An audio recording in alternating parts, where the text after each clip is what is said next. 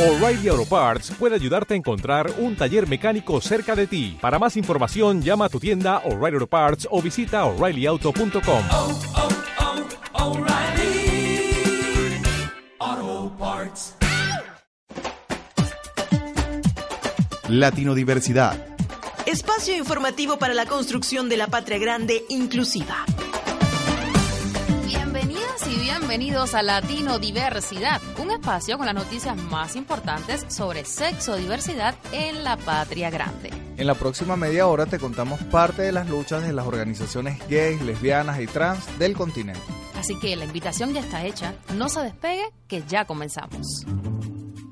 El pasado 17 de mayo se conmemoró en el mundo el Día Internacional contra la Homofobia. En América Latina, particularmente, se realizaron numerosas actividades en el marco de esta fecha. Hagamos un repaso. En Chile, 25 municipios, 6 embajadas y 4 organismos gubernamentales izaron la bandera del arco iris. Fue una iniciativa del Movimiento de Liberación Homosexual. Además, se hizo una marcha en Santiago donde acudieron más de 50.000 personas. Escuchen bien. El nuevo presidente de Costa Rica, Luis Guillermo Solís, izó la bandera de arco iris en la sede presidencial. Solís es el primer mandatario centroamericano que realiza este gesto en el marco del 17 de mayo. A estas celebraciones Noemí se sumaron la Cancillería y el Ministerio de Cultura y Juventud Tica. De esta forma, se materializa el decreto del 17 de mayo como Día Costarricense contra la Homofobia. Escuchemos a la activista lésbica Emma Chacón del colectivo Irreversibles. Hacer cumplir un mandato de un decreto que desde el 2008 está, que es que las instituciones tienen que realizar acciones precisamente para eliminar la discriminación por orientación sexual e identidad de género. Eso es lo que el resumen y más rescatable tiene este decreto. Es que las instituciones, no solo un acto tan simbólico como iniciar la bandera, que da pie precisamente a nuevas acciones o acciones para ir eliminando la discriminación, por orientación sexual e identidad de género y más bien en una institución como esta que lo que hace es derrochar la cultura, reproducirla o cambiarla, es precisamente que podamos cambiar esa cultura de odio, de discriminación por una cultura de respeto. Y en Belice la homosexualidad se castiga con 10 años de prisión, una información que además contrasta con todo lo bueno que estábamos hablando anteriormente. Por eso nos alegra un montón esta noticia. La primera dama de Belice exigió públicamente que se pusiera fin a la persecución de las personas gays. Les hablamos de King Simplis. Escuchamos entonces parte de este mensaje. International Day Against Homophobia and Transphobia is being observed today Este 17 de mayo se conmemora el Día contra la Homofobia en el mundo. Este es un tema muy controversial. Esta conmemoración es un recordatorio global de que la lucha por los derechos humanos continúa. La Declaración Universal de los Derechos Humanos nos da a todos el derecho a la vida, a la libertad y a la seguridad personal. Se habla de un mundo que es libre e igual. Y sin embargo, las personas LGBT siguen siendo objeto de una terrible violencia. Se les priva de sus derechos más básicos, sobre todo el derecho a la seguridad personal, a causa de su orientación sexual e identidad de género. Los crímenes de odio y la incitación al odio contra la comunidad LGBT continúan levantando su repugnante cabeza. Y hemos visto casos en Belice donde han sido físicamente agredidos o son blancos de insultos sin que ellos los hayan provocado. Sigo afirmando que la violencia nunca está justificada a pesar de nuestras diferencias. Así como luchamos para acabar con el racismo y las desigualdades de género, también debemos tratar de poner fin a la práctica de la intimidación a otros porque son diferentes. Nadie merece el trato inhumano que muchas personas LGBT sufren. A menudo ellos temen, no solo por su seguridad física, sino por su vida. Not only for their physical safety, but for their lives. And that is no way to live. En Honduras realizaron una marcha fúnebre en la capital. Los manifestantes denuncian 16 crímenes de odio en lo que va de año, los cuales se suman a los 26 ocurridos el pasado año. Algunos de los participantes llevaban ataúdes con los nombres de algunas de las víctimas. Un cordón militar les impidió llegar hasta el frente de la sede presidencial en Tegucigalpa, pero ese era el destino final. En Venezuela marcharon en Caracas y Maracaibo para exigir respeto a la diversidad sexual. Además, tres municipios del área metropolitana le dieron luz verde a una ordenanza contra la discriminación. De esta forma, Noemí, los cinco municipios de la capital ya son declarados zonas libres de homofobia. Y precisamente sobre eso, Jorge, vamos a invitar entonces a todos nuestros usuarios a escuchar el siguiente contacto telefónico con Wendell Oviedo de la organización Venezuela Diversa. Wendell, por favor, cuéntanos cómo estuvo la marcha en Caracas. Sí, buenas noches, Noemí. Este, bueno, muchísimas gracias por esta oportunidad. Este, bueno, el día de hoy inmensamente agradecido con toda la comunidad LGBTI y muchas de las organizaciones que nos apoyaron en lo que fue la actividad del 17 de mayo, la cual este, se cumplieron todos los objetivos propuestos por Venezuela Diversa y Positivos en Colectivo, quienes fueron los que organizamos esta actividad. Este, se tuvo una asistencia eh, masiva okay, de personas a esta actividad, las cuales estaban este, efectivamente caminando por la reivindicación de sus derechos, los cuales a diario, bueno, este, son vulnerados en todos los espacios, sobre todo en los espacios de salud, de trabajo, educativo, ¿ok? Este, se ve como la homofobia y la transfobia este, predominan en este, en este aspecto. Es difícil cuando una persona enferma por eh, estar infectada de VIH o cualquier otra infección, este, se dirige hacia un centro de salud, la cual requiere asistencia de forma inmediata y eh, la misma es rechazada, ¿ok? O simplemente le dan largas para ser atendida. Entonces, esta actividad, que el objetivo era ese, erradicar la homofobia de todos estos espacios, la asistencia fue masiva, muy contentos, muy eh, apoyados por otras organizaciones que trabajan también en el, en el área de derechos humanos y de las personas LGBTI. Muchísimas gracias, Wendell, por estos minutos para Latino Diversidad, pero rapidito seguimos con más informaciones. En Argentina se divulga un informe sobre el impacto de la ley de identidad de género en la población trans. El estudio se basa en una encuesta a casi 500 personas trans. Los resultados demuestran una mejora en las condiciones de vida de los entrevistados. Cuatro de cada diez regresaron al sistema educativo formal luego de la aprobación de esta legislación. Y 6 de cada 10 consiguieron trabajo de calidad. En Puerto Rico, decenas de personas marcharon en San Juan, su capital. En Paraguay se hizo un besatón frente al Congreso para denunciar la discriminación de las personas LGBT. Y en México se hizo el concierto Música versus Homofobia en la capital.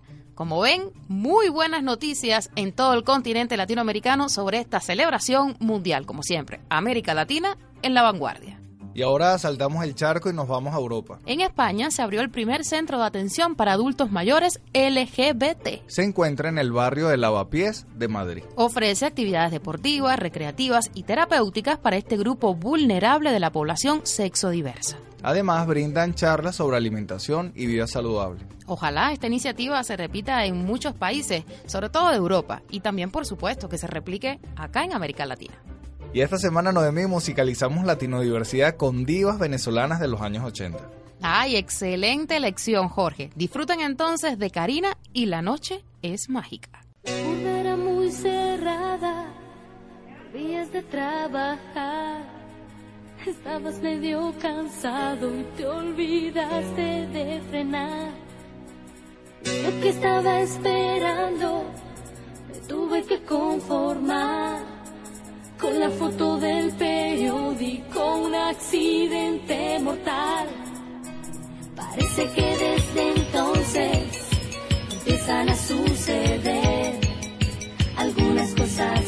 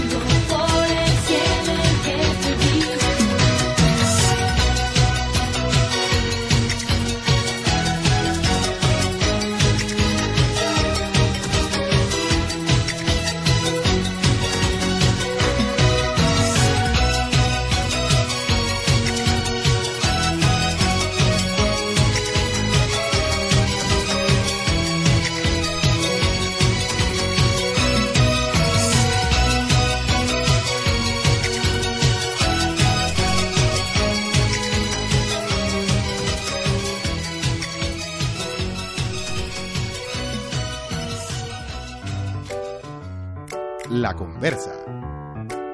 Y en Chile, tal y como lo habíamos anunciado al principio, 25 municipios, 6 embajadas y 4 organismos gubernamentales izaron la bandera del arco iris el 17 de mayo, Día Mundial contra la Homofobia. Detrás de esta actividad se encuentran nuestros compañeros y compañeras del Movimiento de Integración y Liberación Homosexual de Chile. Pero Jorge, vamos a conocer más sobre esta iniciativa, por eso hemos invitado a Rolando Jiménez, presidente de Movil. Rolando, bienvenido a Latino Diversidad. Cuéntanos cómo nace esta idea. Bueno, el año, pasado, el año pasado nosotros logramos que seis municipios y una embajada hiciera ese gesto. Este año nos aplicamos con mucha más mayor tiempo y logramos reducir a 25 embajadas, o sea, 25 municipios, 6 embajadas y algunos organismos del gobierno central a nivel regional. Y por lo tanto estamos tremendamente satisfechos de que el tema de la inclusión de la diversidad sexual, los derechos de la igualdad ante la ley, estén siendo hoy día, por ejemplo, eh, considerados y eh, incorporados en el quehacer de los municipios. El municipio es la la institución más cercana a los ciudadanos y a las ciudadanas y por lo tanto nos parece fundamental y hemos desarrollado ya hace ocho años un enorme trabajo. Tenemos alrededor de 15 municipios que han aprobado ordenanzas municipales contra la discriminación, ordenanzas que está basada en la ley Zamudio y eh, hay alrededor de ocho municipios que por sugerencia nuestra y con la capacitación nuestra han armado oficinas de diversidad y no discriminación. Por lo tanto, lo ocurrido para el Día Internacional contra la Homofobia es producto de un trabajo de hace largos años que venimos haciendo en el terreno municipal. Además del izado de banderas, Rolando, ustedes organizaron una marcha por la igualdad en Santiago de Chile. La prensa habla de 50.000 asistentes. ¿Qué balance haces de esta movilización? Mira, respecto, nosotros hacemos tres mm, grandes movilizaciones en el año. Una para el Día Internacional contra la Homofobia y allí entendemos que no es, y, y no nuestras actividades siempre, todas, incluida la, el Festival de Cine, la Gay Parade, las marchas nunca han sido por y para la diversidad sexual. Siempre hemos entendido que tenemos que convencer al resto de la población respecto de la vigencia de nuestros derechos y de la igualdad ante la ley a la que tenemos derecho por ser seres humanos. Y por lo tanto, siempre nuestras convocatorias han sido plurales, han sido amplias.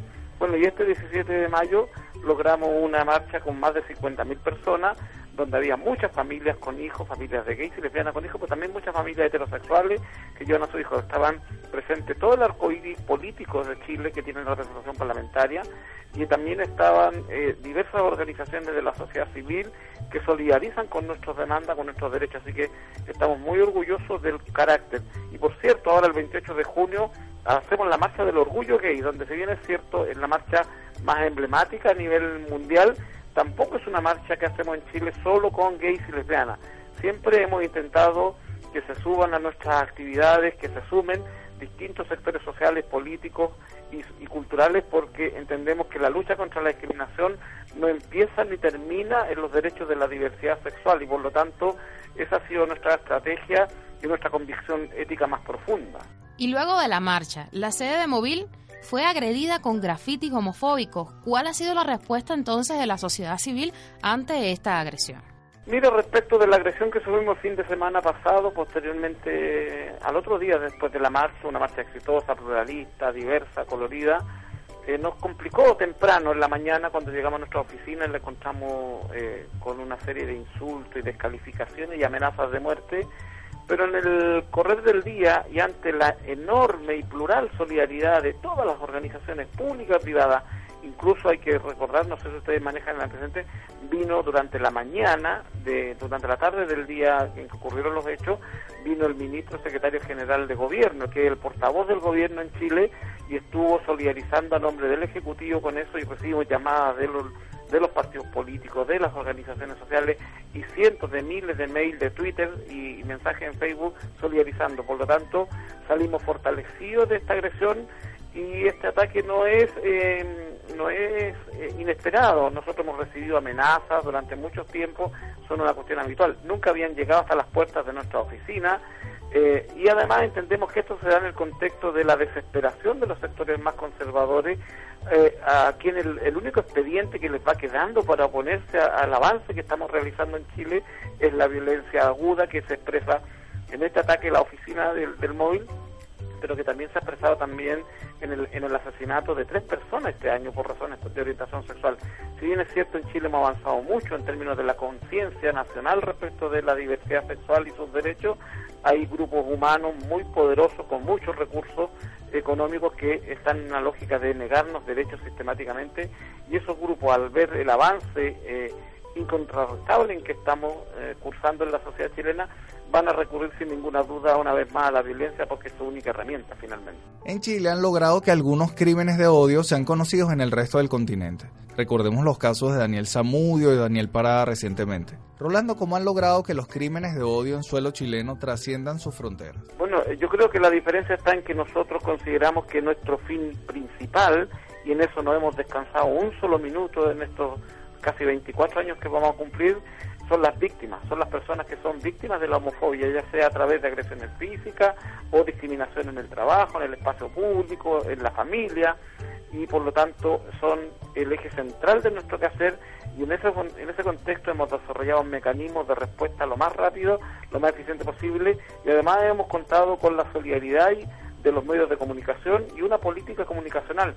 aquí la responsabilidad de que se invisibilicen los, los crímenes de odio basados en la orientación sexual la identidad de género de las personas no es de los medios, es, son las propias organizaciones de la sociedad civil, de diversidad sexual, las que tienen que ser capaces de generar mecanismos de denuncia eficaces eh, comunicacionalmente, pero además políticamente. Y yo creo que lo hemos logrado, entre otras cosas, por la pluralidad con la que hemos actuado. Nosotros, por ejemplo, en el gobierno pasado, que era un gobierno de centro-derecha, un gobierno donde el 50%, no que digo, el 70% de sus militantes son con gente conservadora que abomina de la homosexualidad, sin embargo logramos que el presidente Piñera eh, saliera eh, como primera autoridad de la República a repudiar el asesinato, la agresión a Daniel Zamudio y su posterior muerte. Entonces, y eso demuestra que las organizaciones no pueden tener sesgos ideológicos partidarios para eh, relacionarse con las autoridades políticas. Y uno, desde la organización de la sociedad civil, tiene que dialogar con el Estado, tiene que dialogar con el Parlamento, con los medios de comunicación, independientemente de la ideología de este. Hay que colocar los temas sobre la mesa y básicamente el tema de las violaciones a los derechos humanos, los asesinatos, las golpizas, es el rol principal de denunciar de parte de los organismos. Por lo tanto, aquí no hay que echarle la culpa al empedrado. Hay una falta de criterio, hay una falta de voluntad política de mojarse, como decimos en Chile, el potito respecto de la violencia que afecta a la diversidad sexual si las organizaciones no están haciendo bien esa pega, lo mejor es que cierren el, el boliche, como decimos en Chile, y se dediquen a otra cosa. Pero aquí lo central tienen que ser siempre las víctimas de la violencia, las víctimas de la discriminación, y en eso el móvil no se ha perdido nunca. La presidenta Michelle Bachelet ofreció en su campaña electoral cambiar la constitución chilena y, por supuesto, dentro de la Carta Magna, que actualmente tienen y además la heredada por el dictador Augusto Pinochet, eh, está muy explícito esta situación. Bachelet ya anunció que la reforma constitucional no se hará en esta primera etapa del gobierno, pero sí la incluirá en un segundo periodo. Rolando, ¿qué propuestas sobre diversidad sexual quisiera Móvil que se incorporara a este debate constituyente? Bueno, por cierto, nosotros somos parte de un amplio movimiento social y político que reivindica la necesidad de un nuevo trato entre los chilenos. Y ese nuevo trato se llama nueva constitución, porque nos rige la, constitución impuesta por los fusiles de la dictadura. Y sin ninguna duda, esa nueva carta constitucional tiene que, tiene que reconstruir un vínculo, por ejemplo, respecto del rol del Estado en la economía, el rol del Estado en la garantización de derechos. Y por lo tanto, la Carta Magna tiene que hacer posible, exigible legalmente el derecho a la salud, la educación, la no discriminación. Tiene que, en esa carta se tiene que consagrar que Chile, por ejemplo, es una nación pluriétnica, que hay distintos pueblos originarios que han sido vulnerados en sus derechos, en sus culturas, y por lo tanto son algunos de los temas que estamos discutiendo, pero recién estamos en la etapa de que tenemos que habilitar un mecanismo, porque la constitución del 80 tiene un candado que no permite que modificarla sobre sí misma y por lo tanto hay que pasar un poco por encima de la constitución de la dictadura para poder hacer eso y estamos trabajando junto a muchos más en, en una modificación que permita eh, un plebiscito vinculante que habilite la Asamblea Constituyente. En Chile nunca el ordenamiento jurídico máximo, que son las constituciones, ha sido, ha sido elaborado por la Asamblea Constituyente, siempre fueron la élite los iluminados de este país los que construyeron el, el trato en que, en que nos basábamos para convivir pacífica y democráticamente. Por lo tanto, Chile le debe a su gente, a su pueblo, una constitución elaborada democráticamente a través de una asamblea constituyente y nosotros vamos a intentar que allí la no discriminación esté consagrada en el cuerpo constitucional porque es la única manera de hacer exigible el derecho a la no discriminación por distintas causales, no solo por orientación sexual, por cierto. Rolando, para terminar, tus puntos de contacto. Bueno, nosotros tenemos una página web, es móvil,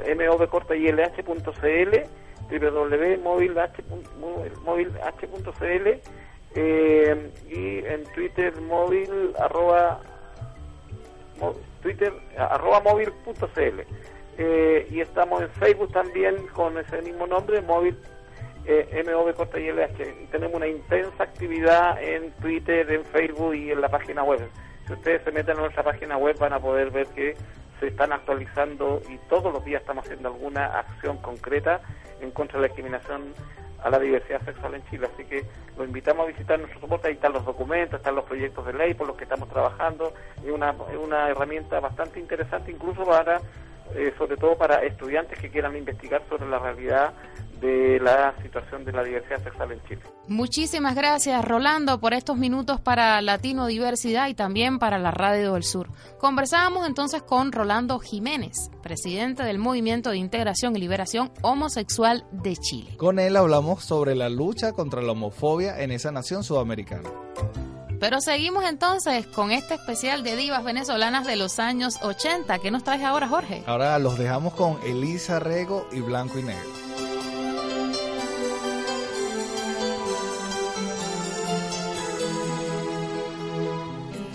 De colores va la vida, va, señores.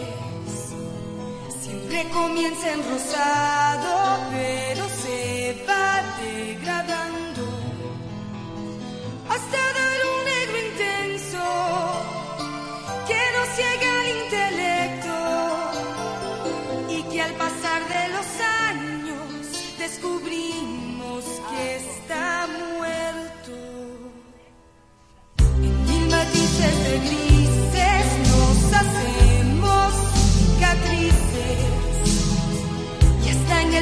tiempo de sexo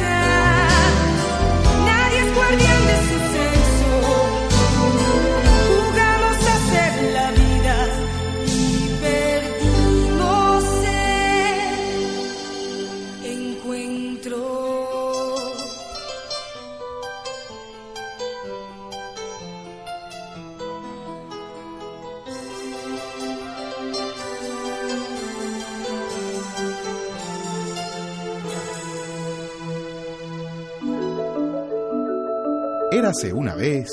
Un repaso por la historia sexodiversa latino-caribeña. Cuando hablamos de la lucha contra la homofobia en el continente, tenemos que centrar nuestra atención en la región del Caribe. Varias de las antiguas ex colonias británicas todavía tienen leyes que penalizan la homosexualidad. como lo escuchas. Hagamos un repaso. En Guyana y Barbados la homosexualidad es condenada con cadena perpetua. 25 años de cárcel es el castigo en Trinidad y Tobago para las personas gays, lesbianas, bisexuales y transgénero. 15 años de prisión es la condena en Antigua y Barbuda. Una década tras las rejas es el castigo que deben pagar las personas sexodiversas que son detenidas en Belice, Dominica, Granada, Jamaica, Santa Lucía, San Cristóbal y Nieves. y San Vicente y las Granadinas. Un detalle curioso es que en muchas de estas naciones solo es condenada la homosexualidad entre hombres. En sus legislaciones no existe ni se castiga la homosexualidad entre mujeres. Así que si eres gay, bisexual o intersexual, deberías pensarlo dos veces. sobre todo en los países de habla inglesa. La única ex colonia británica donde es legal ser LGBT es Bahamas. Bueno, esperemos que poco a poco ya empiecen a soplar vientos de cambio en el Caribe en materia de respeto a derechos humanos de las personas LGBT. Así será, Jorge. Ya lo veremos. Con esta nota concluye esta nueva edición de Latino Diversidad. Si quieres hacernos llegar tus comentarios, escríbenos a latinodiversidad.gmail.com. También te puedes suscribir a nuestro canal de iVoox. En la presidencia de nuestra emisora está Desiree Santos Amaral, en la coordinación general Daimi Peña, en los controles técnicos Carlos Escobar, en la producción y conducción de este espacio Jorge González y en los micrófonos me acompañó Noemí Galván. Latino Diversidad. Espacio informativo para la construcción de la patria grande inclusiva.